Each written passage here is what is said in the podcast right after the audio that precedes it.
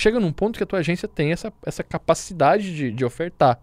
Só que acontece, você tem que ter o primeiro para aprender, você tem que ter o segundo para otimizar, você tem que ter o terceiro para comprovar. No primeiro você vai ter insegurança. E quer ir um pouco mais além? Eu abri a minha agência em 2006 e eu quebrei em 2008 porque eu pegava projeto e entregava. Isso é regra, tá? Você pode ignorar, fica à vontade. Cara, vai, segue firme, não desiste e continua forte. Olá, mundo! Seja muito bem-vindo ao podcast Papo Web, seu podcast sobre desenvolvimento, programação e marketing digital. Eu sou o Cauê. Sou o Gustavo. Boa noite, Robson aqui. E no podcast de hoje a gente Tomara vai trocar uma ideia. assistindo. E agora? Vai. Não, eu sei que eu vou, vou continuar. Bom dia, boa tarde, boa noite, boa madrugada. É isso aí. No podcast de hoje a gente vai trocar uma ideia legal sobre desafios e medos que a sua agência vai passar. Quando a gente fala agência, a gente está tratando como um negócio e também como você, que seria uma urgência. Desafio e medos que você vai passar com a sua agência. Com a sua agência. Mais cedo ou mais tarde você vai A agência não tem daqui. medo. É. O dono da agência que o diga. Mas ela tem desafios? Desafios tem. É isso daí. O negócio é o seguinte: se você tá assistindo esse episódio aqui no YouTube ou qualquer plataforma digital aí, Deezer, Spotify, iTunes, não deixe de curtir esse episódio, compartilhar, se possível, com seus amigos desenvolvedores, né? Para que essa informação aqui seja disseminada. E também, aqui abaixo na seção de comentários, deixa um feedback aí do que, que você vai achar desse episódio. Ah, esqueci de falar isso no outro. E também um próximo assunto que você gostaria de ver. Agora a gente vai estar falando sobre os medos e desafios que você, como dono da sua agência, provavelmente vai passar no futuro aí. E pra gente trocar essa ideia, a gente, eu separei algumas perguntas e tal, e depois eu reorganizei elas porque não tava fazendo muito sentido. Era muita pergunta solta. Então o que, que vai acontecer? A gente vai pegar do início os Essas desafios perguntas, e os medos. ela- essas perguntas elas têm bastante que, que entram nas caixinhas lá e tal, né? Daquelas sugestões e tal. Então, veio uma. é, esse podcast deu origem nas caixinhas do Instagram do Robson. Ele mandou pra mim as, as perguntas, porque a gente faz todo esse levantamento das questões, das dúvidas. E o Ro- a gente chega com o assunto. O Robson não sabe as dúvidas, só sabe o assunto. E aí a gente troca ideia sobre isso. Então ele me mandou, peguei uma dessas dúvidas e transformei nesse podcast, que é Desafios e Medos. Originalmente a pergunta foi é, da procrastinação, Síndrome do Impostor. Então eu peguei Síndrome do Impostor, botei já desafio e medo, que é uma coisa que vai acontecer, e separei essas perguntas em ordem cronológica desde a abertura até o, o- não o ponto final, mas um ponto que você volta pro início, que é a troca e atualização do seu produto principal. Então, a gente vai tá Hashtag Papo ideia. Coach. é quase isso mesmo. Pô, não é. Torna-se, né? Mas é aquela coisa. Quem precisar contratar o Cauê, o psicólogo, anota aí. Mas é aquela coisa. Você vai passar. Fica tranquilo. É coach, mas você vai passar e a gente tá aqui pra te ajudar a resolver. Não Resumindo, só com palavras, mas vou- com atitudes. Eu vou tentar resumir o que ele disse. Você vai se ferrar. Fica tranquilo que você vai se ferrar. Mas vai dar certo. Mas vai que valer é a pena. Se você for ver, Vai vai, é. mais É cedo ou mais não- tarde, vai Não ferrar, Você é né? tem duas opções, velho. Você tem duas opções. Errar sem Eu- saber. ó, eu, vou ser bem. Vou falar um palavrão. filho. Você vai se fuder e, e vai dar resultado. Você vai melhorar de vida. Você vai conquistar as paradas que você quer.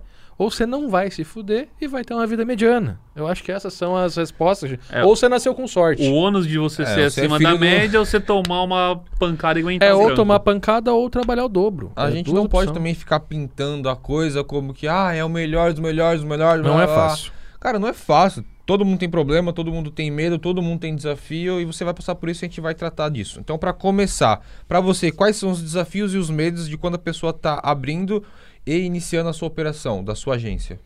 Não é nem desafios e medos. Quando a pessoa está começando, a única coisa que assombra ela é a insegurança. Que aí cai naquela da parada do, do símbolo do, do, do impostor, né? Que o cara falou, pô, eu estudei vários cursos, aprendi várias tecnologias, sigo o que vocês vêm falando, entendi como é que funcionam as campanhas, sei que pode dar resultado, mas nunca fiz. E eu tenho insegurança de fazer e não dá certo. O que, que eu faço? Faz com insegurança. Tá com medo, vai com medo mesmo. É, é uma parada que, assim, pra você perder esse medo, esse, essa, essa- sabe? A única forma que tem é você ir pro campo de batalha. É você ir pra trincheira. Ah, Robson, mas eu não consigo ir sozinho. Cara, então arruma um emprego e, e começa com, sabe? Começa trabalhando pra uma agência onde você vai ter alguém que vai fazer isso por você. Ou faz a parceria com alguém. Você, como desenvolvedor, entra numa agência de valor e lá no grupo de alunos você vai poder De repente a agência vende e você presta mão de obra e começa a trabalhar. Mas a única forma de você perder o medo de começar, que a galera chama de sín- síndrome do impostor, que eu brinquei, mas é uma parada coach isso, não existe síndrome do impostor. Você não, não, não tem, não vai na farmácia para tomar um remédio para essa síndrome, não existe. Né? Não existe essa síndrome. Ah, não existe não. insegurança de entrar no mercado, existe insegurança de começar. É só isso, a gente fica- quer ficar dando É nome aos bois, como são- fala no Rio Grande do Sul. São vários sentimentos e pensamentos. Na verdade, é você contra você. No final das É contas, ser ponto. isso. É, é isso, cara. Nossa, Cê quer- sou coach agora num Cê tá bem, jeito. cê tá bem, Tudo que coach. podia Mas é basicamente isso, ó. Vamos parar de dar nome aos bois, vamos parar de, de, de querer categorizar tudo como alguma coisa, inventar uma doença para um estado. Não é uma doença, é só um estado. Você tem que passar por ele. Pensa que você está numa ponte, tem um rio no meio. Você pode passar nadando, você pode construir uma ponte, você pode fazer várias coisas. Qual que é a forma mais fácil de passar com isso? Então, pô, tô começando agora, tenho insegurança, você pode arrumar um emprego, trabalhar para uma agência, você pode vender para um amigo, você pode chegar para o teu primeiro cliente e dizer, cara, esse é o meu primeiro trabalho. Esse é um orçamento, eu vou te fazer 50% de desconto e você me ajuda, a gente implementa junto e vamos ser parceiro nessa parada. E você vai ser o meu case de sucesso e eu vou ser o teu case de sucesso. Vamos ser amigo e vamos ser parceiro nessa. Tira o peso dos ombros. Você está começando agora, você não tem como dar garantia de resultado. Mas você tem como garantir que vai fazer o teu melhor. E para a grande maioria das empresas, isso é o suficiente. Querendo ou não, se você consegue uma oportunidade como essa, às vezes a, a, a empresa para quem você está prestando esse serviço, seja de um familiar, de um amigo, você pode até mesmo começar com um pro bono, ó, vou fazer de graça para eu sentir como é que é, não sei o que lá. Você pode cobrar realmente 50%, e quando você faz isso, ó, tô começando agora e tô é o meu início. Então, ao mesmo tempo que você consegue diminuir a barreira para que você possa fechar um projeto do seu cliente, ou até mesmo fazer de graça, se você errar, se você atrasar, ou se acontecer alguma coisa no meio do caminho, o seu cliente vai saber disso. É, eu acho que seria importante deixar isso aparente. Isso. Tira o peso dos ombros. E só dando, trocando essa ideia nesse tiro peso dos ombros, acho que isso daí aconteceu grande parte com a gente. Você já fez sites lá no começo que você cobrou muito barato, porque você estava realmente entrando e era para uma pessoa próxima, que você queria pegar o dinheiro para comprar cerveja para tomar. 50 reais. Meu primeiro site eu cobrei 50 reais. O Gu, O meu primeiro projeto pago, assim, pelo menos que eu me recordo, eu comercializei por 150 reais, que era a modificação de um e-commerce. Vendi pro meu camarada Marcelo. eu, é, eu entrei Que na obviamente... verdade não era modificação. Você implementou a parada, botou pra rodar, Sim. personalizou. Podia ter cobrado na época 3, 4 mil, 5 mil reais. Sim. Cobrou 150. Foi muito mais barato do que o meu, porque eu fiz um. E, e diga-se de passagem, eu fiz isso numa mensalidade. Não é que eu cobrei 150 reais e acabou. Era 150 150 por mês. reais por Ah, mês. que daí eu pagava 100 reais de hospedagem, paguei 50... Era 30 reais na época para registrar meu domínio. então você paga. isso me deu o start. É, mas isso é bom por quê? Porque você não cobrou 150, você cobrou 1.800. Quando a gente faz FII mensal, É, nem o projeto, é, o projeto é 12, é, é um, a gente sempre tem que calcular o que, que FII mensal é um, é um contrato de um ano. Então se eu estou cobrando 100 por mês, é um projeto de 1.200, sempre tem que fazer essa conversão. Que, pô, ah, eu vendi um projeto por mil por mês, ah, eu vendi um por 5 mil. O cara de mil por mês é 12, saca? Então você fez uma ótima venda na época. Meu pai sempre tinha a filosofia do opta pelo pouquinho por mês, ao invés do muito de uma vez só, que daí você tem um pouquinho de muitos, e isso vai se tornar um valor grande lá na É. frente. E 150 E- reais na época comprava 75 Coca-Cola, hoje compra 10. Cara, eu tô pra falar pra você que era mais ou menos por aí. É, E- então é, era dinheiro, não era não, não foi pouco não, é um FII mensal ótimo pra aquela época. No meu caso, eu aprendi também em vídeo com você, então foi diferente, mas em um, em um caso em específico, eu nunca tinha feito um casamento. E eu cobrei 200 reais pra fazer um casamento, onde fui eu e foi o João, na época. E os 200 reais eu dei 100 reais pro João, porque a gente tinha que dividir. Eu paguei o meu Subway, e eu paguei o Subway dele, porque ele tava indo comigo, e eu botei gasolina. Acabou. E ele... então eu paguei 200 reais, eu paguei, a pessoa me pagou 200 reais pra fazer um casamento, que eu gastei com Subway e gasolina. Mas eu aprendi a E filmar casamento. Ficou foda. Não, é um trampo de 10 mil. Ficou, ficou muito É foda. um trampo de Só 10 que mil. eu- o que eu descobri naquilo, casamento é muito difícil de fazer e eu não quero fazer. Então eu descobri um negócio que eu não ia fazer, que eu acabei fazendo depois. Fiz mas um pra ver como é que É. é. Levou 50 mil de equipamento. Mas 200. acontece. Drone, a CTS 2. Levava tu- três câmeras, câmeras. Maria. Mas assim, lance da parada. Tirei um peso das minhas costas. Quando eu conversei com ela, eu falei: olha, eu vou te cobrar isso, porque é o que eu preciso pra botar gasolina e comer. Mas se não der certo, eu não tenho culpa nenhuma, nada. Se não rolar, não rolou. Ela falou, beleza. Mas eu sabia que ia rolar, óbvio, né? Porque E eu já aí- sabia o que eu tava fazendo, não e tava aí- de besteira. E aí, olhando como um cliente, velho, olha como você tem que agradecer pra essa mina hoje. Porque você me fala isso no meu casamento, eu falo, Cauê, ou tu toma a responsabilidade ou você não vai fazer, cara. Porque eu não vou ter como captar essas cenas depois. Exatamente, foi um peso. Mas aí que tá. Essa em específica não ia ter filmagem no casamento dela, ia só ter foto, porque ela realmente não tinha dinheiro pra pagar. Eu acho que até tinha, porque depois ela foi pra Paris passar lua de mel, né? Então é meio complicado. Eu fiquei pensando, pô, 200 reais, eu tenho cobrado mil pelo menos, né? Ia falar. Mas eu não sabia se ia dar certo ou não ia. Então foi isso que aconteceu. Trocamos Mas, mas acho que um ponto importante que acontece aí. Vamos ver se, é com, se foi só comigo ou se é com vocês também. Esse medo que você tem, principalmente esse de será que eu vou dar conta? Será que eu sei como é que é? Será que vai. Só acontece no primeiro. Não, Porque acho depois que eu Ah. peguei o primeiro. que dois ou dos dos nível, três. né? Não, porque depois que eu peguei o primeiro, eu falei assim: eu já vi aquela parada toda, eu já sei de ponta cabeça como é que Assim, o funciona. primeiro igual, né? É. Se eu É. repetir isso. Porque como eu fazia, como eu trabalhava com e-commerce, eu ia instalar o próximo e-commerce, eu sabia exatamente o que, que eu tinha que fazer, É. o que eu tinha que ir, quanto tempo ia levar. Mas E aí aquela parada- Tipo, 100 vezes maior. E aí? Você não ia ficar com medo? Ah, se eu fosse utilizar a mesma plataforma, dar o gelinho na É, barriga, mas coisa, eu né? acho Tipo- que ainda tô. É, mas, é, assim, ó, mas aí o é aquela é coisa. É, é assim, puta, peguei um e-commerce 100 vezes melhor, maior, eu sei o que tem que ser executado, eu só não sei a dimensão. Eu deixo claro pro meu cliente, olha, eu sei fazer, mas eu nunca fiz na tua dimensão. Eu Foda da seria se eu pegasse uma imobiliária Aí depois fudeu. do e-commerce. Ah, então. Aí. E aí é aqu- aquela coisa que eu vivo batendo, velho. Escolhe o cliente ideal e monta e planeja o teu grupo de clientes. Porque se eu pegar um cliente hoje, um e-commerce, e eu gerar, começar a trabalhar com ele, eu vou aprender sobre isso. Primeiro passo, eu vou aprender sobre isso. Eu vou pegar o segundo e-commerce, né? Mesmo tipo de produto, mesmo grupo de cliente. Eu já aprendi, eu vou otimizar. E quando eu pego o terceiro cliente, eu vou testar aquilo que eu já aprendi e já otimizei. Só que quando eu faço isso, eu melhoro para os três. E no próximo, no quarto cliente do mesmo grupo, mesmo tipo de cliente, eu vou vender o resultado que eu já fiz antes. Vou dizer, ó, você vai investir tanto, mas eu vou retornar tanto. Porque você começa a produzir o teu próprio benchmark. Né? Aquilo que você é capaz de fazer, aquilo que você gera de resultado. É prova, é fato. Contra fato não há argumentos. Eu já tenho clientes aqui exatamente no mesmo negócio que você. Não é o mesmo público, mas é o mesmo tipo de produto, é o mesmo tipo de estratégia. E tais são os resultados, tanto para baixo, 30% para baixo, 30% para cima. É mais ou menos isso. Você investir 10 mil, eu te retorno 500. Chega num ponto que a tua agência tem essa, essa capacidade de, de ofertar. Só que acontece, você tem que ter o primeiro para aprender, você tem que ter o segundo para otimizar, você tem que ter o terceiro para comprovar. No primeiro você vai ter insegurança. Aí você volta pro primeiro. Aí no primeiro você vai lá e fala pra ele, ó, tá vendo? Eu consigo gerar tal resultado. Mas aí, é aí que tá. É claro, ó, vamos fazer assim, vamos otimizar, vamos fazer assim. E isso se vira um, Um ciclo. ciclo. Você se Aham. especializa naquele negócio, naquele resultado. Agora, se eu pegar três e-commerce e pegar a imobiliária, o que, que eu vou fazer na, minha- na imobiliária?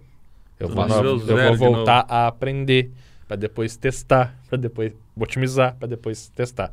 Então esse ciclo se repete, você zera e você tem que fazer tudo de novo.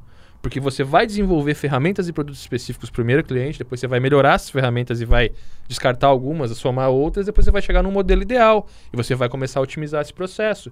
Só que esse modelo ideal está pronto. Você não vai programar o painel de novo, você não vai programar a rotina de novo, você não vai programar o processo de novo. Você vai implementar o processo. Tempo de programação, seis meses. Tempo de implementação, uma semana. Coloca isso na tua cabeça e começa a moldar. Puta, não tenho experiência agora. E assim, ó, agências como nós, eu, o Robson, hoje, se eu pegar um cliente que eu nunca peguei antes, eu vou sofrer a síndrome do impostor, né? Porque eu nunca peguei, eu não vou ter a segurança de chegar pro cara e dizer, ó, é assim. Eu não, eu tenho já algumas coisas que eu sei que para que qualquer vo- mercado eu vou, mas é que não é desenvolvimento, é marketing, é inbound. muita, ba- muita bagagem, já Eu con- sabe. é, eu consigo trabalhar em qualquer mercado hoje porque eu já vi resultado em praticamente todos hoje. Não tem um mercado hoje que eu não saiba ou que se eu não sei, que eu não saiba buscar pelo menos a forma. Você é tipo assim, você é um jogador de futebol que joga em gramado. Só que se você for no futsal, você vai saber jogar, sabe jogar bola. Você sabe É. que você tem que fazer tal coisa, tem que chegar. Eu acho que eu tô mais Só pro técnico já. Tá ligado? Eu já tô vendo os jogadores jogar faz tempo. Então, e, E, agora assim, a gente vai... e, e só complementando, cara, são mais de 20 mil alunos já. E desses 20 mil alunos, eu tenho, eu já tive contato próximo Acho com mais de somar mais cinco aí, se eu não me engano. 25 mil, enfim. É, mas eu já tive contato próximo com mais de 3 mil agências, trabalhando em diferentes esferas. Já ajudei e, e dei dicas e tal. Então, assim, é aquela coisa, eu tô mais para técnico. Eu, não, eu nunca joguei no meio de campo, talvez nunca na zaga, talvez nunca na, na- na- Mas eu sei o que tem que fazer em É, cada na uma. verdade, você, você era o goleiro, chutava a bola e corria fazer gol, né? É. Mas beleza. No começo era. É. Então, Mas- tô por aí. Cara, beleza. A gente já resolveu essa dúvida do cara de abertura e início, e início da operação. Então, matou isso aí, o cara já sabe como entrar. Hashtag Papo Coach. E deixa nos comentários também, tá? Se fez sentido pra você. Fez sentido. Fez sentido pra você? Fez sentido, se eu te falar isso. Por quê? Mas por quê? Cara, agora vamos partir. Beleza, o cara já sabe como entrar, já sabe o cliente dele e tal. Como que ele faz para concretizar a carteira dele? Vejo que muita gente entra, pega um cliente faz, aí pega um outro faz, aí pega um outro diferente, não sei o quê. Como que o cara faz para realmente concretizar, a- montar e concretizar a carteira dele? Cliente ideal é grupo de cliente e FII mensal. É a gente começar a entender que a gente não é desenvolvedor, a gente não é criador de código, a gente não é programador. A gente é uma pessoa que vai agenciar um negócio. E agenciar significa ter um, um acompanhamento, uma relação, um serviço mensal. É diferente de eu construir uma casa ou de eu manter um aluguel ou manter um condomínio. A gente, como agência, a gente é um condomínio. A gente está lá mantendo a grama cortada, tá pin- lavando as calçadas, tá garantindo a segurança. A gente é o condomínio como agência. Mas a gente não é o construtor. O programador é o construtor. Ele vai lá constrói a casa, ganha dinheiro e vai embora. Então vamos parar de se tratar como construtor e vamos começar a a, considerar ser condomínio. Porque o condomínio vai ter vários clientes entrando, vai poder gerenciar o seu limite. Pô, se eu tenho 20 apartamentos, eu tenho que ter 20 inquilinos. Eu vou ganhar dos 20 inquilinos. E eu vou trabalhar para gerar serviços, gerar resultado, valor para esses 20 inquilinos. Então, isso é o trabalho de uma agência. Né? E aí, no momento que eu tenho o apartamento pronto, eu não preciso mais construir ele. Primeiro, eu vou ter que construir o prédio. Mas depois que o prédio está construído, eu continuo ganhando dinheiro alugando os apartamentos, que são os espaços da minha carteira. Tá entendendo essa comparação? Ficou claro? Então, assim, eu como agência vou fazer o quê? Tamo, tamo- tá, tá fazendo Tá, tá, sentido. tá. Tamo- é. Eu vou entender que o meu inquilino é esse. Ele, ele quer um apartamento de dois quartos. Então, ao invés de eu ter vários apartamentos de três quartos, cinco quartos, eu vou ter vários apartamentos de dois quartos. Ou seja, eu vou atender um cliente específico. Porque quando eu atendo um, um cliente específico, eu me possibilito aprender sobre o negócio dele, sobre o modelo de negócio, que a gente falou também aqui em Papo Web, o modelo de negócio, construir, né, com, ter a concepção, a clareza sobre o modelo de negócio do meu cliente ideal. E eu posso ter, sim, outros clientes que também conseguem viver em apartamento de dois quartos, que é o grupo de clientes. Quando a gente traz isso realmente para a prática, vamos pensar aqui numa loja de roupas, que é o exemplo que eu vivo dando no agente de valor, que eu acho que é o mais fácil de entender. Uma loja de roupas do mercado local. É uma pessoa que vende roupa para as pessoas aqui. Esse é o meu cliente ideal. Eu vou começar a estudar esse mercado, eu vou começar a estudar o modelo de negócio dele, entender qual que é a proposta de valor dessa loja, quem são os clientes dessa loja, como que eu vou entrar em contato, aonde que essas pessoas estão, para que eu possa vender mais roupas, porque eu como agência não eu não vendo site para loja de roupa, eu vendo mais roupas. Eu sou um vendedor da loja. E que sal tem que ser o melhor vendedor da loja, porque eu sou especializado nisso. Eu vou entender qual que são os entregáveis, os produtos, quais as ofertas eu posso fazer, quais as promoções, os requisitos para que eu possa fazer as ofertas, os parceiros para que a gente possa entregar, de repente, uma integração, uma loja virtual, quais são as ferramentas que eu vou implementar, quais são os custos e os lucros dessa empresa para que a gente possa otimizar o resultado. Eu vou aprender sobre aquele negócio. No momento que eu aprendi sobre aquele negócio, eu vou desenvolver uma solução e vou começar a melhorar essa solução. E para cada novo cliente que entrar, eu não vou dizer para ele, olha, é 20 mil reais o site. Ao contrário, eu posso dizer, olha, o site é de graça e a gente vai trabalhar por 1.500 reais por mês. E eu vou começar a trazer esse mesmo tipo de cliente. Porque lembra quando eu falei, pô, desenvolvimento é seis meses, uma implementação é uma semana? Quando você trabalha nesse modelo, você começa a trabalhar só com implementação. Então eu vou lá, peguei um cliente, 1.500 por mês, mínimo de 12 meses. Ali eu tenho serviços e tal, ele vai usar minhas ferramentas. Ele está usando minhas ferramentas. Eu estou servindo a ferramenta para ele usar. Ou seja, é um serviço meu, ele não pode sair da minha carteira. Se ele sair, ele perde o meu serviço. O meu serviço é a ferramenta, não é mais o site. Aloquei ele na minha carteira uma semana. O que, que eu vou fazer na próxima semana? Vou pegar outro cliente, vou alocar na minha carteira, vou alocar na minha carteira. Eu vou preenchendo as vagas com os meus inquilinos. Se eu tiver 20 clientes a R$ 1.500 por mês, Faz as contas. 20, Só isso. 30 mil por mês. É, faz, 30 as, mil. faz as contas aí. É, jogar bola pro outro. né? Ah, Porque- faz as 30 contas mil porque eu aí. não consegui pensar rápido. Faz as contas porque eu não tô conseguindo fazer. Dá 30 mil por mês e um ano dá 360 mil. 360 mil. Sozinho. Sozinho. Sozinho você consegue fazer isso. Aí, ó. Pode ser muito, pode ser pouco.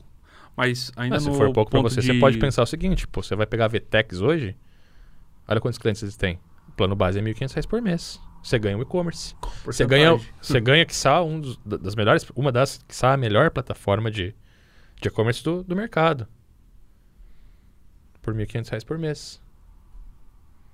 Será que eles não poderiam vender a loja deles por 50, 30, 60 mil? Podia, mas não está na carteira, não vai diminuir, não vai otimizar. Eles aprendem com todas essas lojas virtuais que usam eles hoje. Sabe quanta informação eles têm por mês? Eles sabem exatamente qual é o melhor dia para começar uma, uma campanha para roupa e qual é o melhor dia terminar. Quais são as melhores headlines, os anúncios, porque eles acompanham tudo. Então, assim, O que você está comprando deles não é só ferramenta, é também a inteligência, né? é a equipe. É a equipe que está trabalhando. Você está vendendo uma equipe pro cara. Você está vendendo o cara do tráfego, você está vendendo o cara que vai fazer o anúncio. Ah, mas eu sou sozinho. É, você é o cara do tráfego, você é o cara do anúncio. Eu também fui sozinho. Mas eu era. Eu vendia tráfego especializado, desenvolvimento especializado, solução de consultoria especializada na integração de ferramentas. Você pega a empresa hoje aí que faz atendimento por e-mail, está se quebrando com 5, 6, paga 5 funcionários para responder e-mail.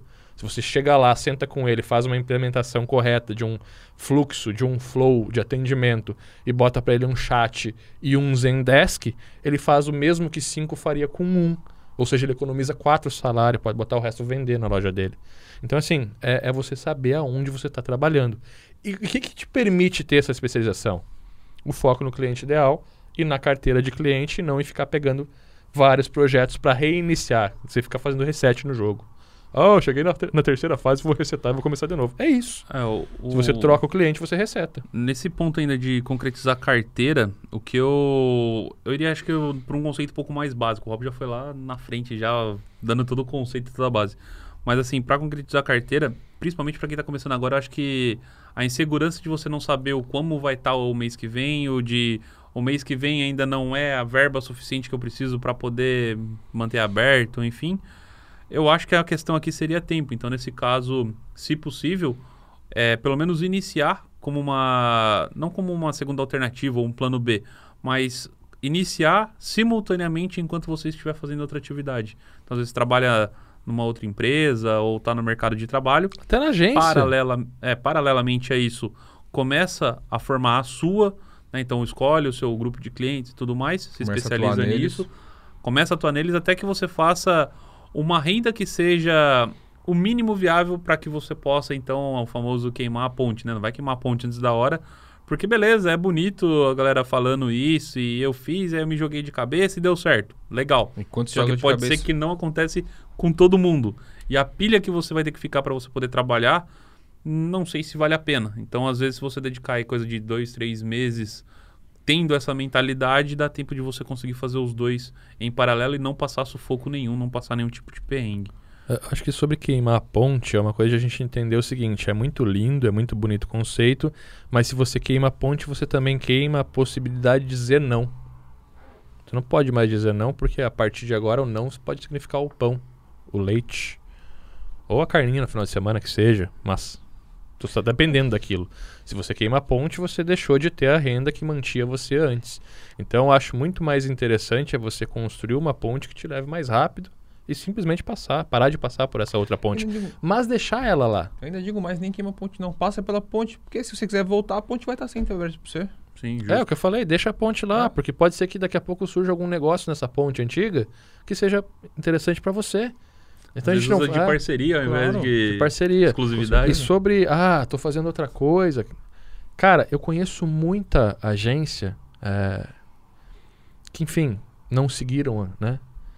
Ou não tiveram ainda acesso a essa metodologia e tal, porque pô, a gente está aí no mercado há 12 anos e nem sempre a gente teve tão, tão forte trazendo esse conteúdo de agência, né? É um projeto mais recente. Mas tem muita gente que tem aí 30, 40, 50, 60 clientes passivos na carteira que não pagam mensalmente e tal, ou que trabalham mensalmente para entregar projeto. E aí o custo de você pegar um projeto novo, quando você não tem a ferramenta pronta, não é o teu cliente ideal, É você desenvolver aquela ferramenta. Isso é um mês, no mínimo. Às vezes é 15, 20 dias, mas geralmente um mês você pega para fazer, para desenvolver o sistema e entregar. Você está falando de projeto de 5 mil, às vezes. Saca? Ah, Robson, eu não posso parar isso agora para construir isso que você está me falando. Então, assim, ó, vamos tratar isso como um serviço a mais, um serviço adicional. Esquece que você tem agência, o modelo que você tem hoje. Ah, eu quero, claro, eu quero con construir minha carteira. Esquece que você tem uma agência hoje e pensa que você trabalha no banco. O que você faz de segunda a sexta hoje entregando projeto para qualquer cliente? É trabalhar no banco. E sábado e domingo você vai construir a sua agência de valor, modelo de carteira. Então, sábado e domingo você vai olhar para o teu mercado, vai dar uma volta no teu bairro, vai olhar para a esquerda e para a direita, vai ver quais são os, os comércios locais que você poderia atender e que você poderia atender com o mesmo produto. Isso é importante. Uma loja de roupa, uma loja de calçado, uma loja de óculos, uma loja de de acessórios, roupa infantil, masculina, feminina, tênis, é o mesmo produto. É um cliente e um grupo de clientes. Eu vou me focar na loja de roupa, mas são um grupo de clientes que, com poucas mudanças, eu consigo atender. Mas olha primeiro para esse cliente, vamos desenvolver um produto para isso. No sábado e no domingo. Desenvolve esse produto e busca o primeiro cliente. E fecha com ele pelo um FII mensal. Ele vai te pagar por mês para você desenvolver esse trabalho faz o onboarding, ou seja, desenvolve a ferramenta, entrega para esse primeiro cliente e busca o segundo cliente ideal que vai usar a mesma estrutura, mas você vai personalizar o front, o back é o mesmo. Entende isso? Botou o segundo na carteira, vai buscar o terceiro, até que esses clientes que você vai atender de sábado e domingo vão começar a invadir a tua segunda e a tua terça-feira. E quando eles invadirem a quarta, os outros clientes que você fazia antes por obrigação já não são mais a sua obrigação. E aí você vai poder voltar a dizer não, porque você construiu uma outra ponte que você pode passar agora. Então é basicamente isso. É fazer as coisas dentro de um mundo real. Dentro de um mundo ideal eu queimo. No mundo real eu não posso. Se eu queimar, pode ser que meu filho passe fome. Eu não consigo pagar o aluguel, me despejam.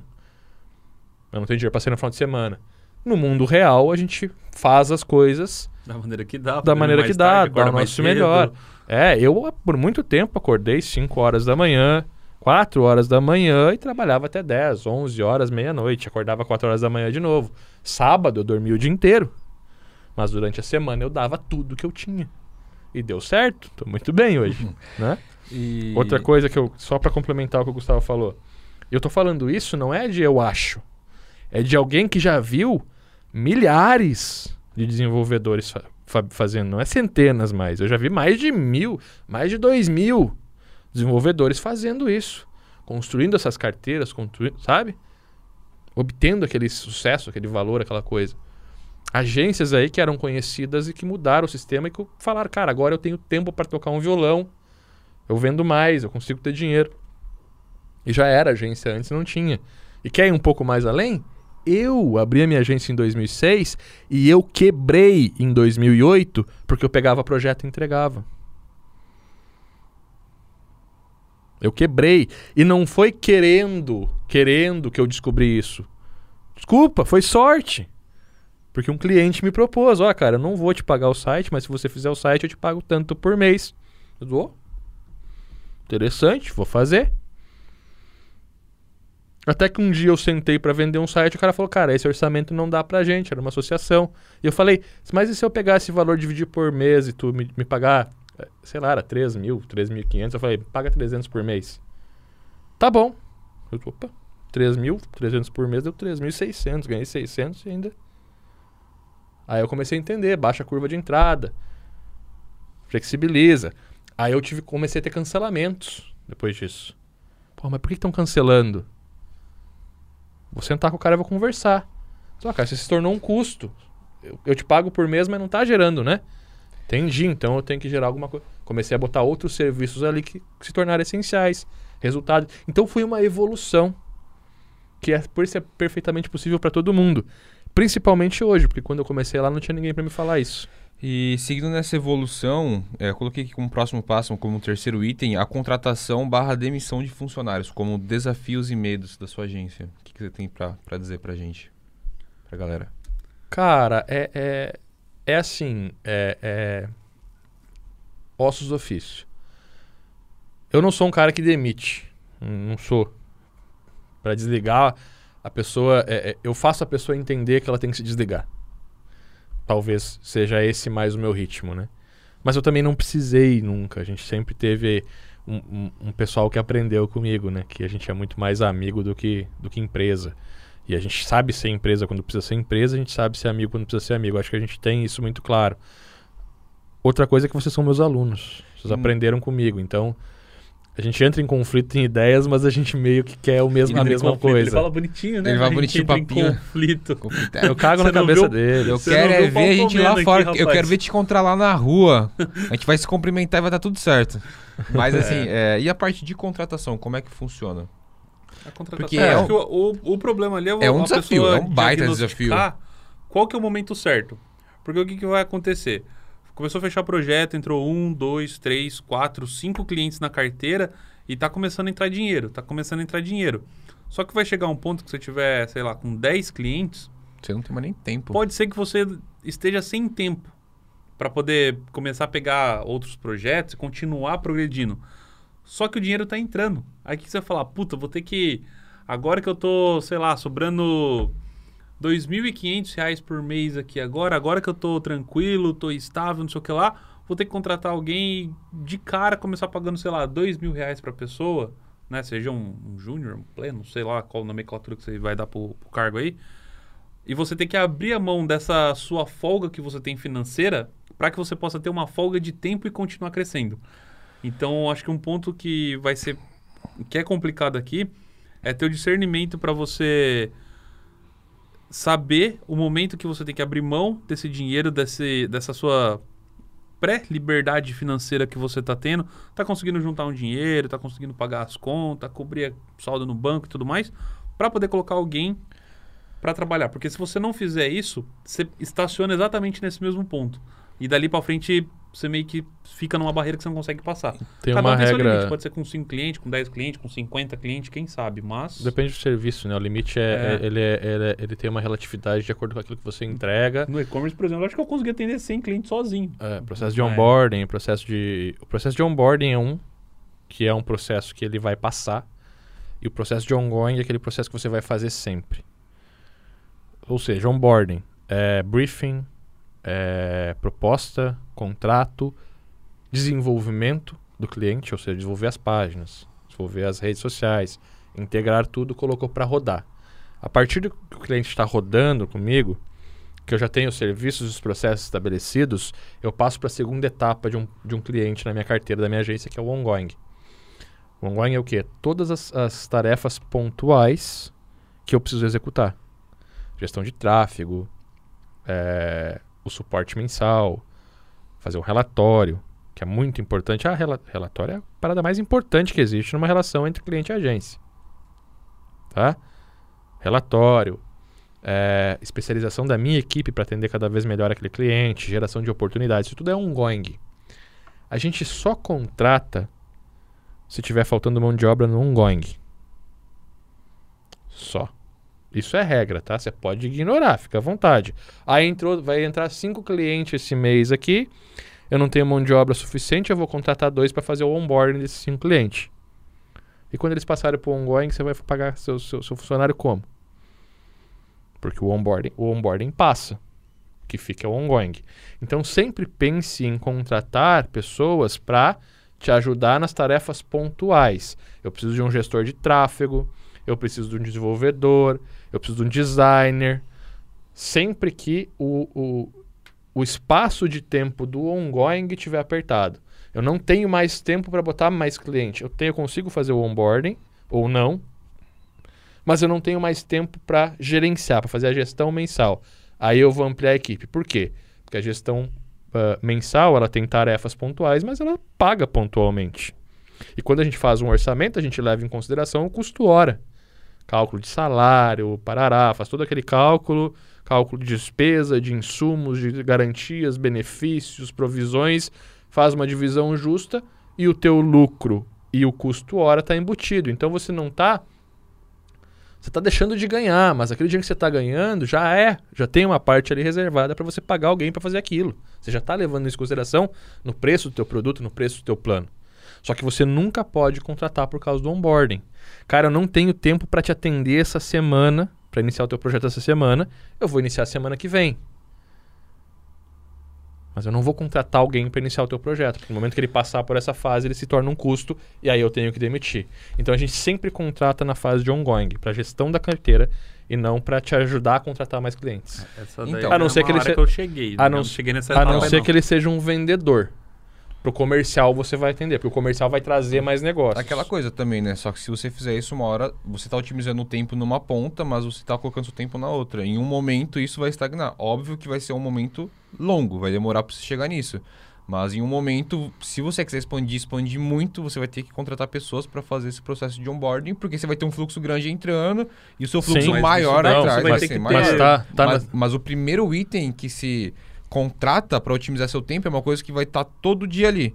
Então, a partir do momento que uma pessoa, você fica fazendo uma, uma atividade que você consegue ensinar uma pessoa que ela vai fazer aquilo para todos os seus clientes num processo, em um processo, você contrata essa pessoa. Coisas que você vai criando, que você vai colocar sua mão no resultado, você vai ter que ir fazendo. Obviamente que se você crescer tanto a um ponto que você precisa uma outra, contratar uma outra pessoa, pode, mas pra você chegar num nível desse, vai ter N- muito Vai ter funcionário, vai ter, muita vendedores gente. fazendo isso. É, a, a ideia Aí é só que... vai só gerenciar as pessoas que fazem onboarding e tal. A ideia é que você tenha mais gente. Só que no momento que você contrata pensando no, no ongoing, você está contratando para onboarding também. No momento que a minha carteira chegou a um ponto que eu não dou mais conta de fazer a manutenção dos sites, que eu vou botar um outro desenvolvedor, esse desenvolvedor vai ter todo o tempo do mundo para fazer onboarding. Eu não vou contratar ele só para fazer ongoing. Eu vou contratar ele quando o ongoing tiver essa necessidade. Por exemplo, chegou num ponto que para eu pegar aquele cliente, para eu botar aquele cliente para dentro, eu tenho que deixar de fazer o que eu faria para esse cliente essa semana. Esse é o momento que o ongoing que o ongoing está dizendo, ó, bota mais um desenvolvedor aqui. Eu botei, automaticamente esse cara e eu estamos aptos a fazer um onboarding. Entendeu? E claro, pô, tô crescendo, botei um desenvolvedor. Lá na parte, pô, desenvolvimento, esse cara vai pro suporte, esse cara vai ficar só fazer onboarding, só para fazer a implementação, só para fazer o desenvolvimento. E geralmente é isso, o desenvolvedor ele vai fazer isso. Quando eu boto um cara só no, no tráfego, eu estou liberando toda a minha agenda para fazer o, o desenvolvimento. Então já não é mais necessário o cara do onboarding, entendeu? Então essa estratégia, quer queira ou não, isso é, é- é fato, ela preenche. Sempre que você contratar alguém porque faltou tempo no onboarding, ela vai te servir e vai ajustar o teu... uh, fal- faltou tempo no ongoing, ela vai te servir e vai ajustar o teu onboarding também. É fato. Então você só precisa contratar aqui. Só que se você contratar para o onboarding, você vai acabar demitindo. Do contrário, você só vai demitir se a pessoa não for eficiente. É mais justo, eu acho. É, cara, é aquela, vara- aquela coisa, né? Por exemplo, aqui no Upside, Robson grava os cursos de PHP, só que se ele quiser expandir a um nível que ele não consiga mais gravar tantos cursos, vai ter que ter out- outros professores, outros rostos. E aí ele fica por cima só gerenciando essa galera. Mas é aquele ponto que você expandiu muito. Chegou no momento que... A Upside é isso. A Upside eu soube expandir assim, se for pensar. Porque eu trabalhei oito anos sozinho. Ao invés dele contratar primeiramente um professor e contratar alguém para dividir os cursos junto com ele e tal, ele contratou alguém que ia fazer a parte de afiliado, alguém que fazia a parte de Sim, lá. sim, sim. Eu fui expandindo as áreas de ongoing. O cliente já entrou. Você começou a fazer vídeo para cliente que já entrou, não para cliente que está entrando. Tanto que até você aprender a fazer um vídeo de marketing foi, foi um ou dois anos. Para eu te botar na frente para você trazer mais clientes. Até então você só fazia aquilo que eu precisava entregar para o aluno. Você fazia o meu produto e eu estava fazendo o onboarding. Sim. Até hoje, hoje você trabalha no onboarding. Hoje a gente tem um processo que você trabalha no onboarding, tu faz o vídeo do Laravel, mas tu faz o onboarding do teu curso. Quem tá mais no onboarding hoje é eu e o Cauê. É, né? Vocês produzem e você que faz o público. Então, Então, basicamente, é você pensar nisso. A Upside evoluiu assim. Toda a contratação foi feita através do ongoing. Atender os clientes. A gente sempre teve isso como uma parada muito foda, dar o melhor atendimento. E aí tu entrou, tu entrou depois eu para fazer suporte. técnico. Ele entrou para fazer o suporte técnico. Aí você começou a assumir edição de vídeo, começou a entrar no onboarding comigo. E a gente contratou a H para assumir o suporte. Então, assim, toda a contratação foi feita para onde? E eu fui pro curso. Então, é o que eu tô falando. O OnGog, ele vai Aí eu fui crescendo... pro curso e o Alisson entrou no... No suporte. O OnGog ele vai crescendo, a partir do que o OnGog vai crescendo, o onboarding vai crescendo e você vai deixando de fazer aquilo e vai gerenciando, só gerenciando, gerenciando, gerenciando, deixando de colocar a mão na massa. É, e, entendeu? e, e o ongoing ele vai crescendo e as pessoas que crescem no ongoing vêm pro onboarding. Você não contrata pra linha de frente. Depende, não, depende. Isso aí é uma coisa. Depende, cara. Questionável. Question- Isso é questionável, porque assim, existem empresas que que existe o plano de carreira onde você vai crescendo dentro da empresa, até dá pra gente fazer outro podcast sobre isso, só para não estender muito e perder o tempo, mas existem as, as, empresas que você cria um plano de carreira, que você vai do mais baixo para o mais alto, existem empresas que você já contrata a pessoa entrando com um cargo mais alto, dependendo da experiência que ela já traz de fora. Mas aí vai a critério da empresa querer investir no funcionário e fazer com que ele cresça e crie a cultura da empresa, que é o nosso caso, como é, a pessoa traz uma outra pessoa de fora que traz uma outra cultura e que vai somar. Isso vai depender da empresa, entendeu? Não necessariamente o cara precisa entrar, aprender, não sei o que, aí faz um curso. O cara já pode entrar sendo um professor muito bom. Se ele se, se a cultura dele bater com a cultura com que você emprega na sua empresa, ele já consegue entrar fazendo onboarding, não necessariamente no onboarding e escalar para onboarding. Tá. Você fica pensando aí, vamos pro próximo tópico, vamos lá. que esse aqui é engraçado. Esse é legal. Esse é legal. Hum. Problema com concorrente. Nunca tive. Desafio. Desafio e medo. É, Desafio e medo. Cara, medo não. Medo, acho que o sol tá aí pra todo mundo. E se você for bom naquilo que você faz e você for justo e tal, o sol vai brilhar pra todo mundo. Tanto pra você quanto pro seu concorrente. O que não pode é ser desleal ou tentar passar para trás é, ou tentar ética, prejudicar. Né? É, ou... Lembrando que a gente está falando de agência, né, agência, cara? E assim, agência. não tem. Não tem muita. É muito pouca agência, agência que existe hoje, que sabe chegar, se portar, fazer um bom orçamento, um bom contrato, é, disponibilizar um bom serviço. A gente ainda está numa época que, infelizmente, mas se Deus quiser, a gente vai conseguir mudar isso, que o desenvolvedor olha mais para o código do que para o resultado olha mais para a tecnologia do que para o resultado. É, e mesmo a gente repetindo isso todo episódio, os É. caras ainda não aprendem. ofe- oferece coisas para fazer dinheiro e não para gerar valor, saca? Acho que todo o orçamento que a gente faz para um cliente final hoje ele tem que ser baseado em desenvolver uma solução e trazer um resultado para o nosso cliente, porque é isso que faz sentido. Eu não vou enfiar uma coisa no orçamento ali só para inflar o orçamento e ganhar um pouco mais de dinheiro. Isso não é ético e você se torna um custo. E quando você se torna um ativo indispensável, você consegue aumentar o FIMA pelas, pelas coisas certas. Enfim, insuna. insuna. É, eu acho que tem que ter concorrência, sim. E eu acho que a concorrência tem que subir junto. Porque em sã consciência, se você for uma boa agência, você não vai atender o mercado como um todo. Você vai atender mercados específicos. E você vai querer parceiros para atender os outros mercados. Você vai querer, se você for uma agência de desenvolvimento web, você vai querer um parceiro que faça aplicativo. Até que chegue um ponto, talvez, que você contrate essa mão de obra. Ah, eu quero ser um desenvolvedor que eu faça aplicativo, site tudo. Beleza, você vai trabalhar para alguém. Você não vai ter uma agência e ser o desenvolvedor que faz tudo. E ainda Não vai. tráfego, não sei o que, não sei o que, não sei o que. É, e aquela coisa, né? Saca? Se você não tem concorrente, você não tem parâmetro. E provavelmente se você não tem concorrente, você não tem nem mercado. É, então, você pode ser uma puta agência reconhecida que atende só imobiliária. Só que vai ter várias oportunidades, vai acontecer, vão acontecer várias oportunidades na tua agência quando você for bem visto, que o dono da imobiliária conhece o dono da construção, da, da, da- loja de construção, ou o dono, ou conhece o engenheiro daquele escritório de engenharia fodástico, que vai chegar pro cara e dizer, ó, a agência que atende a gente, cara, tem o resultado assim. E o engenheiro vai bater a tua porta. E você vai dizer, cara, não, eu posso dizer não agora porque a minha carteira está bem formada. Não vou perder um mês desenvolvendo uma solução para ti, aprendendo sobre. Claro, não vou falar isso pro cliente, né? Mas eu não vou perder um mês desenvolvendo Mas uma solução para o engenheiro. aqui que... Mas eu tenho um amigo aqui que cuida da engenharia aqui no grupo. E eu vou te passar o contato dele. E o meu amigo vai pagar 20% do salário. Do, do, porque eu vendi, eu vendi. É, nesse, nesse caso Então, não assim- é um cara, né? Você tá- não é você cobrar uma comissão, mas é quem tá prestando o serviço, pô, falar assim, se não fosse ele, eu não estaria fechando. Então, Claro.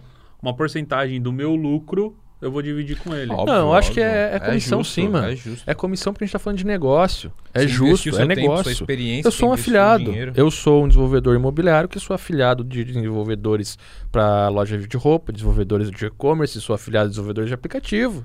É uma Então, parceria. Se for uma parceria que já tá previamente firmada, tipo, tem eu e você na cidade. Quando aparecer essa demanda, eu mando pra você. Quando aparecer essa, você manda pra mim. Beleza? Beleza. Aí sim. Aí é uma comissão. Aí você, aí você não tem comissão, aí você tem troca de indicação. Parceria para mim é quando ambos geram valor na- Então, em, aí é em daquela todas as vias. visão tudo de- deturpada do negócio. Se eu, se eu faço essa parceria contigo, eu não vou te cobrar porcentagem. Eu vou dizer, ó, quando aparecer para você, eu te indico. Quando aparecer para mim, você me indica. Essa é a troca. Isso não é um negócio dentro do mundo corporativo. No B2B, a gente está falando de, de, de transferência de valores, de dinheiro. E como que eu gero valor para uma empresa? Eu estou gerando valor para você, estou te mandando um cliente aí, fica com 80% do FII e paga 20%. Eu acho que tem que ter essa coisa de, ah, ele só me indicou porque quer 20%. Não, cara. Eu te indiquei porque eu sei que você é bom, porque é a sua especialidade, mas o cliente caiu na minha porta. Foi o meu trabalho que gerou o cliente. É justo, cara, a gente sabe? Tem muito mimimi sobre isso, mas não, não tem que ter, cara. Acho que não tem que ter, a gente tem que aprender a trabalhar junto, tem que aprender a trabalhar grupo, tem que né? aprender a ser profissional e, e, cara, é ótimo. 80% de um projeto de 10 mil reais é, 80, mi- é 8 mil. 0% desse projeto é zero. Qual você prefere? E aquela coisa, né, cara? Dá pra você fazer a parceria e ganhar comissão, ou como dá pra você fazer negócio e negociar uma comissão, vai ficar muito aberta essa porta. Mas e quando acontece ao contrário? Que seria a nossa próxima pergunta. Na diminuição das vendas, como é que funciona? Quais são os desafios e os medos? Porque uma hora bate, uma hora a venda ela cai e ela diminui. O que, que faz É, aí? E, e aí que eu falo, e aí, e aí que, a, que a carteira ela entra como Aí- algo é, Aí é só mais a carteira forte ainda. salva, né, na real. Só a carteira salva. Um momento como agora, por exemplo, quem tem uma carteira bem formada tá tranquilo. Tá passando pela crise. Se estava fazendo um bom trabalho, não foi descontratado. Tem gente que perdeu, perdeu o contrato, porque o cliente, pô, vou cortar custo, isso aqui é um custo. Mas o cara que olha para um, uma empresa que olha para tipo, esses são os meus parceiros-chave, e você não tá na. Sabe o, o modelo de negócio? Você pode ser a agência que está lá na, na composição de custos, ou você pode estar nos parceiros-chave. Se tiver aqui embaixo, você é cortado. Então é basicamente isso. Quando a gente tem. Quando a gente cobra 150 por mês pela hospedagem, a gente é um custo. Quando a gente cobra 300 reais ou mil reais por mês pelo tráfego, pela geração de oportunidades e novas vendas, a gente é um parceiro-chave, a gente é um requisito de projeto. A gente muda de casinha lá no modelo de negócio. Pro cara. Eu sou um requisito para você vender mais. Enxerga, se você fizer o cara te vender, entendeu? E, é, e isso é a carteira. E isso que faz você passar por esses momentos de crise, porque ele te dá previsibilidade, segurança, garantias. Ah, mas e se eu fizer o site e o cara cancelar no sexto mês? Você tem uma cláusula no contrato que se ele cancelar antes, ele vai pagar 40% do restante do FII.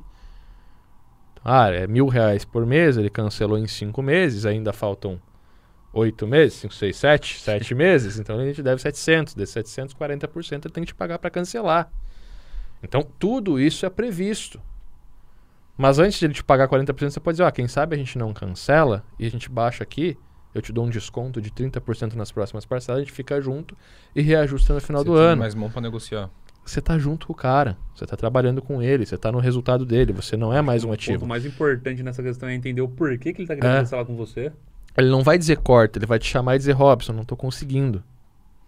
Quando você é o custo, ele diz corta. Vai lá e acabou-se, faz. Quando você é um parceiro, ele te liga, cara, chega aí. Ó, não tô conseguindo pagar, vamos dar um. O que inclusive também pode acontecer dentro da carteira e você pode ser flexível, né? Como tem uma galera fazendo aí. Isenta. É, isenta uma parcela, joga pra frente, fala assim, vamos fazer o seguinte, ao invés de você cancelar, eu dou dois meses pra você, você não me paga dois meses agora, e você- o contrato vence em dezembro, você termina de me pagar em fevereiro. Ou assim, cara, vamos manter o teu FII. Aconselha ele, cara, se a gente parar o trabalho agora, vai ser pior ainda, porque você vai parar o teu marketing. Vai parar de vai, vai reduzir venda, vai reduzir. Vamos manter o teu FII. Fa- mantém só o FII pra gente manter as campanhas ativas. E depois a gente, quando voltar ao normal, que você se sentir confortável, a gente senta e re- re- renegocia E esse mês. É, ah, ficou três meses sem pagar, deu 900. Vamos pegar esses 900 e vamos dividir por 10 no- no- na outra parcela. Renova o contrato por mais um ano. Um outro Faz mais. É, ganha o cliente por mais um ano e, ó, vamos fazer o seguinte: vamos renovar por mais um ano, eu pego esses 900 e divido em 12 e boto no novo contrato. Você ganha o cliente, Você cara. ganha mais 12 meses de mensalidade É. cheia, Mais um mais pouquinho. o que ele deixou de te pagar agora. Agora, agora, cara, assim, é, é, é, cara, vai, segue firme, não desiste e continua forte. Continua pensando que vai dar certo, porque vai dar certo. Uma hora a gente vai sair dessa. Eu tô falando isso pra aquele cara que não tem um FII agora. O cara que trabalha vendendo site, cara, no meio dessa crise, Esse aí tá enrolado. esse tá enrolado. Então, assim, tem saída? Tem. Tem saída. Começa a pensar em como que você pode ajudar aí na tua sociedade, aí no teu bairro, as empresas. Qual que é o serviço que tu pode colocar para eles agora? Você poderia parar e fechar, baixar a cabeça por uma semana, desenvolver uma soluçãozinha e oferecer por que seja 200 reais por mês para fazer com que eles né, possam continuar operando. Dá dois barão e 400 Se por ajudar por a galera aí, a galera pode. É. Então é uma parada que pode acontecer para você agora. Pensar numa solução muito barata e fácil das, das empresas é, colocar o dinheiro ali para gerar o resultado. Gerar o resultado, tá? Outro ponto também que você explica na agência de valor é você ter a construção do seu do valor de segurança ali, para se caso aconteça alguma coisa, você juntou aquele valor e você Fundo tem de emergência. fundo de emergência. Que também é um ponto legal que é bem inteligente você ter e você começar a construir, independente do tanto que você recebe Quando e qual o seu tamanho. Quando a gente vai precificar um negócio, a gente coloca ali, a gente lista todos os custos. Dentro desses custos tem água, luz, telefone, budget, que é quanto você vai investir de volta em marketing, porque você precisa fazer. Cara, hoje eu acho que 70% das agências não fazem tráfego para si próprio. Olha isso. É um número assim, posso até botar o número na descrição depois. Mas existe esse número. E é grande. Então, nesses custos você vai calcular isso. E isso vai ser dividido pelo tamanho da tua carteira. E tem um cálculo para isso. Depois você vai calcular o valor, o custo hora de cada um dos teus colaboradores. Mas, Robson, eu sou sozinho.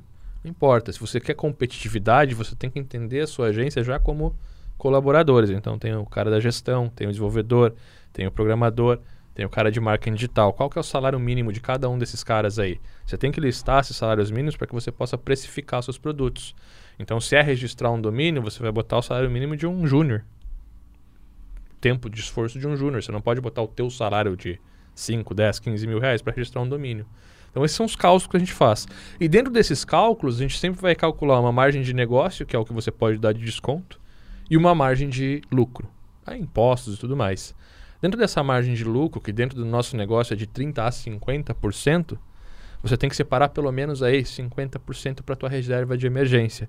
E o que, que é essa reserva de emergência? Quando você fez esses cálculos, você calculou o salário da tua equipe, você tem o valor total de equipe, você tem o valor total de custos fixos, água, luz, telefone, budget. Você vai pegar e somar tudo isso e vai multiplicar por 6.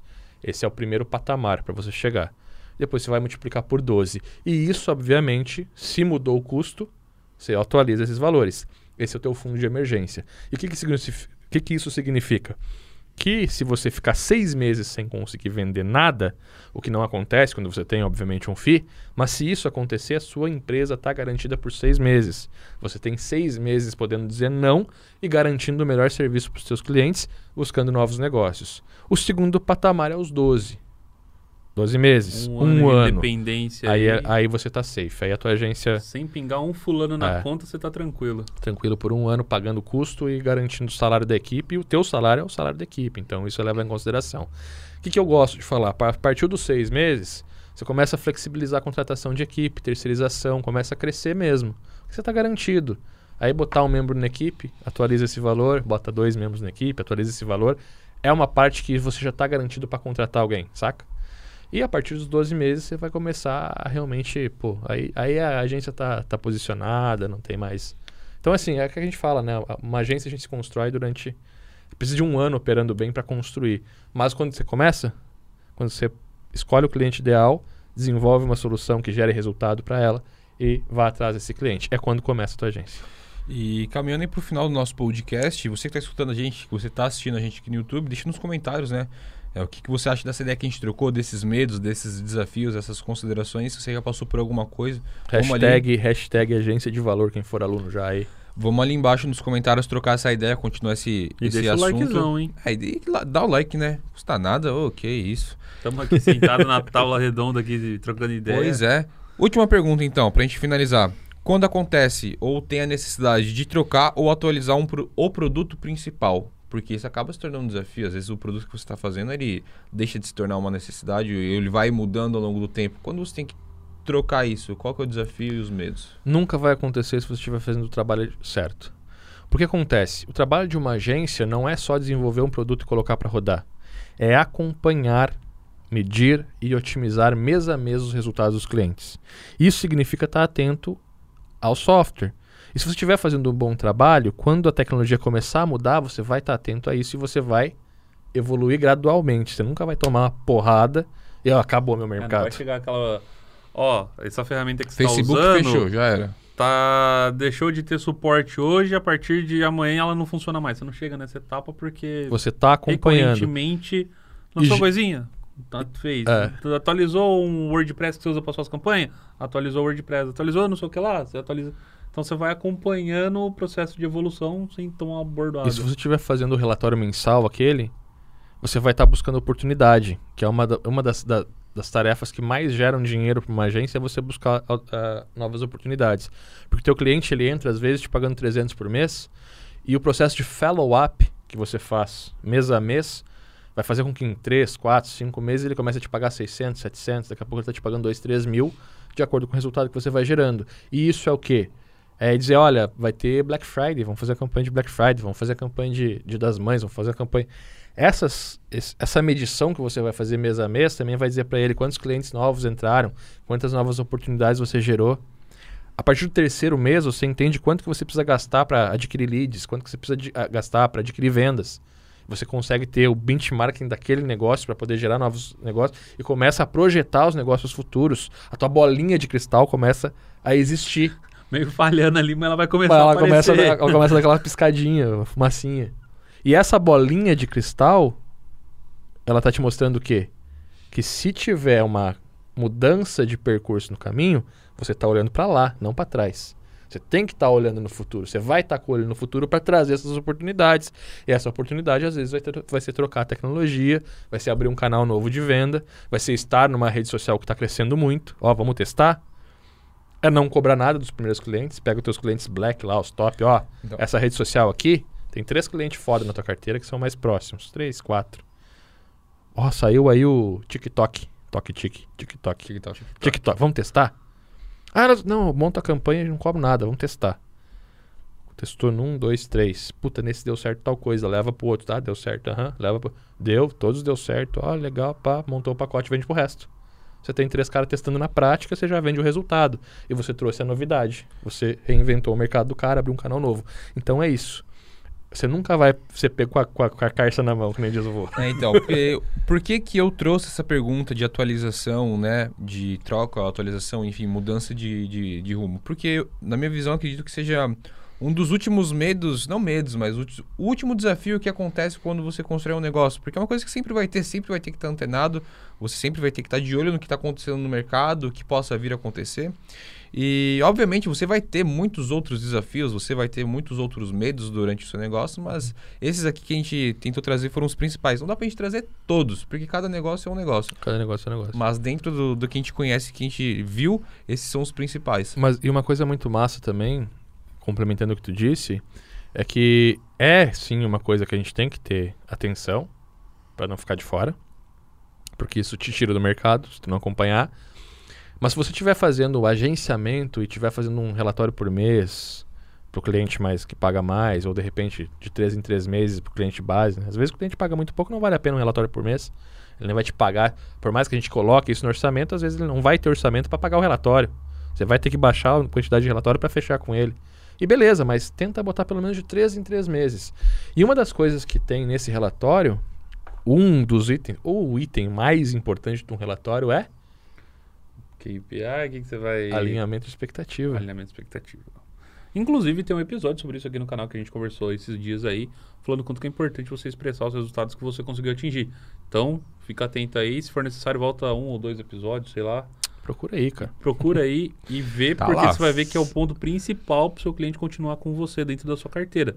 Se você não tiver o alinhamento de expectativa, realmente, ó, É, não tiver o alinhamento, você vai se ferrar lá na frente, porque isso vai passar a ser um custo para ele se você não mostrar os resultados que você está gerando. E no alinhamento de expectativa, o que, que o cliente vai fazer? Vai te trazer Novos problemas. você expectativas. Ele vai te trazer novos problemas pra você Então, quer um jeito dizer, de resolver isso Ele está no meio do negócio dele. Ele vive, né? Provavelmente ele está num grupo de empresários. E alguém lá no grupo de empresários talvez veja uma coisa que você não viu. Ah, Ele tal tá de coisa. olho nos concorrentes, pode ter alguma coisa nova. Vi meu concorrente fazer implementou. tal coisa que você não viu. O alinhamento de expectativas te traz rumos que você pode seguir. Então, quer dizer, você sempre vai estar à frente, por quê? Porque uma, você está atrás do, do resultado. Outra, você está medindo esses resultados mês a mês. Você está atento às ferramentas que você usa e à evolução do teu mercado. E o teu cliente está te trazendo novas oportunidades também, além de você trazer para ele. Então, quando você tem o processo, o processo, palavra processo, lembra a palavra processo? Processo pode ser executado, pode ser re- replicado, pode ser otimizado, pode ser medido, pode ser medido e, portanto, pode ser otimizado, né? É o processo, é você alinhar tudo isso em um processo. Dá uma de Ford aí, monta a tua linha de montagem e é isso, velho. E então é isso. Pra mim, essa última pergunta é o que vai continuar seguindo na sua agência. E vamos no botar dinheiro no negócio. bolso. Se vocês tiverem mais alguma coisa a acrescentar nesses medos ou Não, desafios, cara, é, Existe mais eu algum também outro não ponto? tive, né, nunca Se tiver com medo, meu velho, meu velho, se tu tiver com medo, vai com medo mesmo. Vai com medo. Tem medo que às vezes um próprio cliente seu, você pode acabar tendo um desacordo comercial ali. Eu já tive um caso feio disso daí já e é pesado. É. O cara pesou no psicológico ali. Mas aí a gente volta para aquela diminuição das vendas, né? Você tem outros clientes que vai continuar no seu FII, vai continuar na sua carteira de Sim, clientes. e sim. tal. Contrato. Inclusive, eu tenho uma É. aula que eu botei sobre isso, eu não gravei ainda, mas vou gravar agora pra gente de valor, que a gente fala que você pode ser o cara politizado que vai seguir o contrato, ou você pode ser o, o- o- um amigo, um parceiro. Ou você é um carrasco, ou você é um parceiro. Então, uma coisa que eu vou te dar essa dica já, que é o que eu vou mostrar nessa aula, é o seguinte. Quando você fecha o projeto com o teu cliente, existe um briefing, um escopo, com algumas coisas ali. E numa dessas coisas pode ser, por exemplo, campanha no Instagram. Só que daqui seis meses, talvez o Instagram não, não exista mais, trocou a rede social. Você pode ser o cara que se apega no contrato e diz, não, e o teu cliente vem, olha, não vamos fazer mais Instagram, vamos fazer o Flip Fight, Flip Boards, Flip Fives. Alguma coisa, outra coisa, coisa. A coisa lousa lá que, que lançou nova. Vamos, vamos fazer aquela parada nova lá. E tu pode dizer, não, olha, isso não está no orçamento, eu vou te cobrar. Você pode ser o carrasco do contrato, ou você pode ser o parceiro que flexibiliza o contrato e diz, não, vamos fazer, vamos trazer o resultado para você. Se você tomar a medida do cara que, que ajuda, que está ali em parceiro, que está ali para gerar o resultado e não para seguir o contrato à risca, desde que, obviamente, isso não gere ônus para você, você vai ser o cara que quando você disser, olha, isso não dá ou para isso eu preciso cobrar, o cara vai dizer, tá aqui. Agora, se você for o cara do não tá no contrato, não tá no contrato, não tá no contrato, a hora que você fizer uma coisa que não tiver no contrato, você toma um processo. É, você tem que... Então, tem que saber como lidar. Tem que saber é relacionamento. cintura, né? Não adianta o também é ser abrir o parceiro, muito... mas com um contrato do carrasco. Então É. ter o contrato para reger o negócio e não ter furo na, na comunicação, sair tudo bonitinho. Em contrapartida, não precisa necessariamente. Às vezes vai fazer uma atividade, não está no contrato, manda por e-mail, ó. Tá aqui, vou fazer tal atividade que você me solicitou, levo tantas horas, o valor seria tal. Estou te isentando disso e tantos dias fica pronto. Sempre. sempre Entregou, isentando. ó, o recurso foi implementado. Até tá porque aqui. esse processo dá valor, né? Às vezes o cliente fala, ah, faz tal coisa pra mim. Cara, não tá no contrato, mas deixa pra mim que eu vou fazer. Não se preocupe. E você não manda esse e-mail, não gerou nada. Agora você foi lá e você, puta, vou fazer. Vai lá na tua tabelinha de precificação. Um desse, um desse, um desse. Ah, deu 800 reais. Margem de lucro tal, ah, deu mil reais. E-mail, serviço, lista dos serviços, preço normal, preço com desconto, preço riscado em abono. De acordo, o cliente tem que ler e te responder. Porque aí você fez o quê? Você deu mil reais de desconto para executar aquilo. Se você não fizer isso, você não deu mil reais de desconto, você quebrou o galho só. Então É, você não é a- quebrar galho, você é uma agência. tenha utilize esses processos, essas estratégias e tenha jogo de, de cintura suficiente para que você não seja tão duro e carrasco a ponto de você não fizer o que não está no contrato, mas também não tenha uma cintura solta, digamos assim, a ponto de que você faça as coisas e o seu cliente acostume com isso e quando você não fazer, ele vai falar, ah, mas você sempre faz. Então tem que ter o jogo É. de cintura, tem que ter essa, esse trabalho de consciência entre você e o seu cliente. Tem que ter o processo correto. Se você for o cara carrasco do contrato, você vai ficar, você vai inevitavelmente você vai sair do mercado, porque o mercado vai evoluir, o nosso mercado evolui muito rápido. Três, quatro, cinco meses já mudou. Mudou uma rede social, mudou a forma de, de anúncio, abriu algo novo, entendeu? Então é isso. Não pode ser o carrasco do contrato. Não, não deixe o contrato prejudique o projeto, mas também não prejudique a tua agência. Não venda, não entregue mais do que você pode pelo cliente, porque senão- e, e sempre que entregar, mostre o valor. Bom, então é isso, não vamos nos estender mais, porque deve- eu acredito também, esse podcast deve estar mais de uma hora já.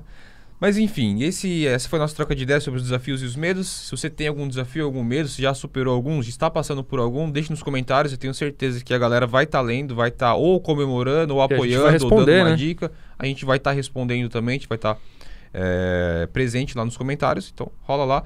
Antes de você chegar nos comentários, deixa um like. Vai passar rola, pelo botão de se inscreva, se o do é, like, então já cumpre a sua parte no papel. Rola pra Senão baixo, eu vou romper o contrato com vocês. E aí ferrou. É, e deixa seu comentário.